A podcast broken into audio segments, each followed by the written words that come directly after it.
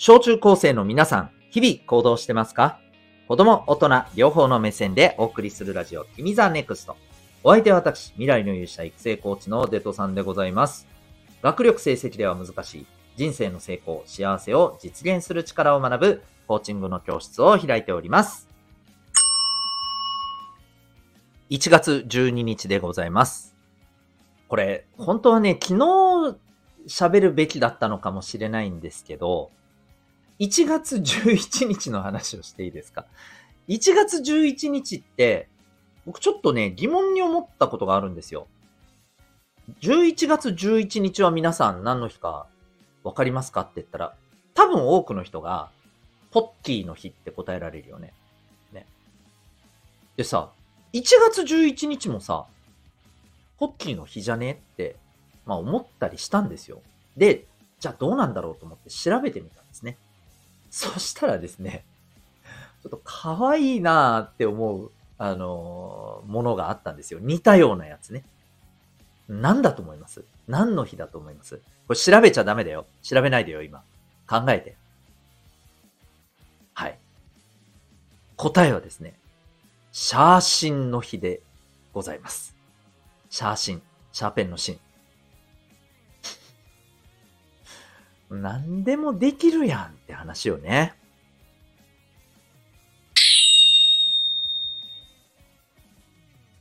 未来の勇者のラジオ、君ザ NEXT。この放送では人間関係、勉強、部活、習い事、その他日常のことを通して、小中高生のあなたが自信を持ち、今、そして未来を自分らしく生きるために大切なことをお送りしております。今日はですね、え人気バンドから学ぶ、え仕事について、そんなテーマでお送りしていきたいと思います。はい。ぜひ最後までお付き合いください。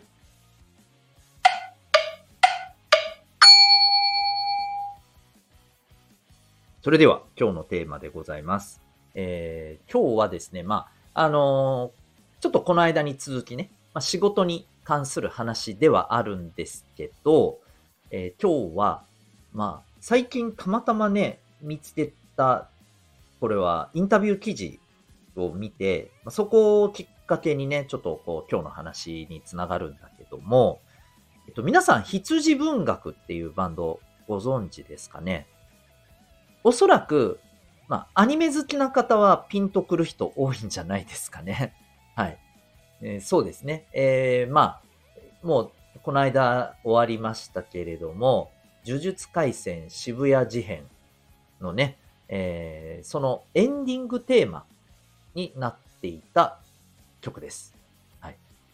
すごくね、味があるいい曲だなーって思いながら。で、ちょっとね、あの、こう、ボーカルの人の声もね、なんていうかね、かっこいいんですよね。女性なんですけど、すごくかっこいい声だなーって思いながら、うん、聞いていってですね。で、えーその方々のインタビュー記事をたまたま目にして、で、僕は正直この羊文学さん、恥ずかしながら知らなかったんです。多分ね、知ってる人も多いんじゃないかなって思うんだけど、それでね、えっ、と、ちょっとその、それをきっかけにですね、まあ、調べてみたんですよ。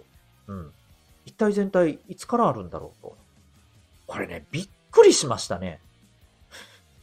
あの、これ知ってる人は、まあ知ってるんでしょうし、調べればわかることなんですけど、羊文学っていうバンドはですね、なんと、10年以上前にあの結成されてるんですよ。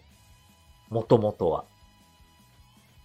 あの、もっと言うと、このボーカルの方ですね、えー塩塚萌香さんという方なんですけど、えー彼女が、まあ、立ち上げ人として、こう、できたバンドで、でその時、彼女は高校生だったらしいんですよ。すごくないですか？ね。で、そっから未だに続いてるわけなんですね。うん。で、まあ、その間ね、あの、メンバーの入れ替わりっていうのはすごくあって、で、今3人でされているんですけれども、今の3人になったのが、えっ、と、2017年なんだそうですね。うん。で、ちなみに、えーこの羊文学さんが結構ドカーンと、まあ、みんなに知られたきっかけになったのが2016年、あの、フェスに出たことがですね、えー、大きな、まあ、きっかけになったんだそうです。うん。だから、そう考えるとですよ、スタートしてから5年ぐらいは、まあ、もちろんね、根強いファンはきっといらっしゃったと思うんですよね。うん、もしかしたらね、そのぐらいから知ってるよっていう人も、もしかしたらこれを聞いてる、あのー、人の中にはいらっしゃるかもしれませんね。うん。で、まあ、ともかくね、あの、そこまでは、まあ、地道にね、きっと続けてきたんだろうけれども、で、結構ね、メンバーの入れ替わりが激しいっていう話もしたけどさ、やっぱりこう、進学とか、やっぱり進路、自分は違う方向行くとか、まあ、あとは、おそらくだけど、まあそこまで、ね、あの、ちょっとした部活動の感覚でやってた人もね、いたと思うんですよ。これいいとか悪いとかじゃないよ。うん。で、まあそんな中、彼女はね、この塩塚さんは全然違ってたみたいで、これインタビューの中でね、あの、そのようにおっしゃってるんだけれども、高校の時から、つまりこれを多分立ち上げた時からなんだよね。えもうこれで飯を食っていくつもりだったらしいです。すごいですよね。で、ちなみにこの方、大学にも行ってるんです。で、しかも大学の学科は音楽かというとね、違うんですよ。ちょっとね、あの、アーティスティックという意味合いではさ、近いんだけど、美術系の、あの、学部に行ってるんです。でも、慶応義塾大だからね。まあ、おそらく勉強もしっかりやったと思うんですよ。受験勉強もね。かなり大変だったんじゃないかなと思うんです。でも、それで、そこに入学しつつ、えでも、あの、基本的には音楽で食べていくっていう方向でずっと、あの、それをやり続けていって、で、今、に至ると。すごいですよね。10年以上ですよ。うん。でね、これが僕一番決定的にね、マジかよって思ったのが、えー、このインタビューの中で、今羊文学を例えると、どんなじょ、どんな感じですか？みたいなね。そんな、あの、質問があって、で、これがね、もう、びっくりでさ、さなぎっておっしゃってるんですよ。さなぎだよ。さなぎってわかるよね。そう。要するに成虫になってないんです。まだ変化しますよって。あの、ちょっと待って。あの、あなた高校生からやってるんですよね。10年以上やってますよね。まださなぎなわけみたいな。でもね、これって、この人からすれば当たり前なんだろうなって、よくよく考えたら思ったんですよ。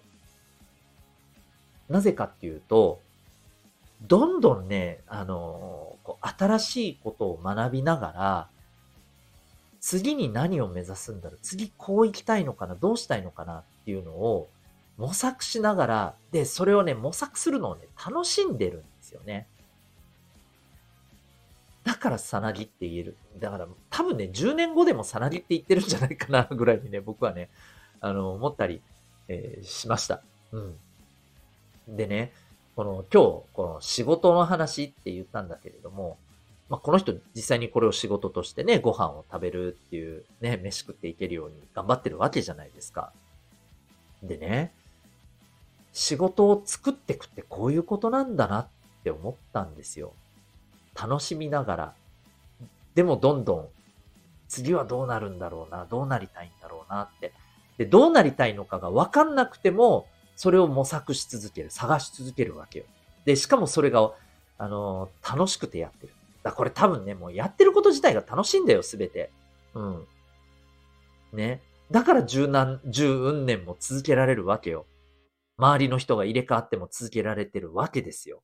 で、実際に結果も出してるわけよね。うん。仕事を作るってこういうことだよなって僕はとっても思ったんです。でね、でね、これ、いや、まあ、うん、でも今の自分は仕事してないし関係ないしって思ってる人いるかもしれないけど、ここです。皆さんは今、例えばさ、なんか目指したいものとか、ある人はあって、それに向けて、どうですか？楽しみながらそこに向かって、なんだろう、続けられていますか？僕、これすごい大事だと思うんですよ。あ、自分にはそういうのありますと。まあ勉強でもいいし、部活でもいいし、違うことでも何でもいいんだけどさ、あの、そういうのがあるっていう人は、これ絶対大事にしてほしいんですよ。絶対仕事でも間違いなく生きるはずなんで。将来あなたがどんな仕事するかわかんないけどさ、そこにも絶対生きると思うんです。でね、もし、今、別になんか目指したいもの見つかりません、見つかってないですっていう人も、この見つけていく作業を、作業っていう、あれなのかな見つけていくこの過程をさ、楽しめるっていう感覚そう。これなんだろうなっていうのを考えてほしいんですよ。でね、例えばさ、やりたいことが見つかってない、目標見つかってない、ダメだって思わないでほしいんです。変な話、この、ね、羊文学の塩塚さんだってきっとさ、模索中なんだよ、ずっと。うん。でも多分これやってると楽しいよなっていうのが、あのー、彼女の中にはあって、で、それで目指すのは今ちゃんとは見つかってる、見つかったり見つからなかったりするのかもしれないけど、ずっと模索してるわけですよね。だからこれがやっぱりね、あの、絶対楽しいよな、楽しいし、うーん、こういう仕事で生きていけたら多分、いやー、いいよねって思うんですよね。で、じゃあお前はどうなのって言ったら、それこそ僕は今この親子のサポートのね、コーチングという仕事をしてるわけだけど、いやー、絶対的な答えなんか見つかりません。ねでも面白い。だって見つかんないけど、あ、これから、おー、おー、いや違うな。えー、なんだろう？みたいなね。うん。もうそんな日々ですよ。でもこれがやっぱね、おもろいんだよね。大変だけどおもろいんだよね。うん。で、そんなことを、あそんな中で、いろいろ学んだことや見つかったことを、まあ正直このね、チャンネルで喋ってるような感じですよ。日々。いや、本当そういうことですよ。うん。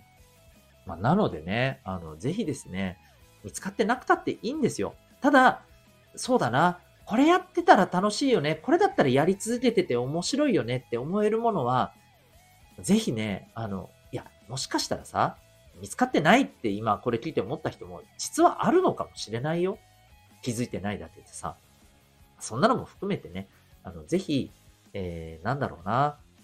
まあ、結構ね、ワクワクとまでいかなくても、なんかニヤニヤしながら楽しめる、続けられるようなことっていうのをね、やっぱり見つけていって、で、えー、それをさ、こう、その中でじゃあ、ど、どんな風にこれ、この先なっていくのかなっていうのを追求していくのって絶対楽しいと思うので、ぜひ、そんな何かをね、えー、見つけてほしいなと思います。ちなみに僕はそういうのを見つけるお手伝いをする、そんな仕事をしております。はい。というわけで、ぜひ見つけていきましょう。えー、というわけで今日はですね、人気バンドから、えー、学ぶ仕事について、そんなテーマでお送りいたしました。あなたは今日、この放送を聞いてどんな行動を起こしますか？それではまた明日、学びようき一日を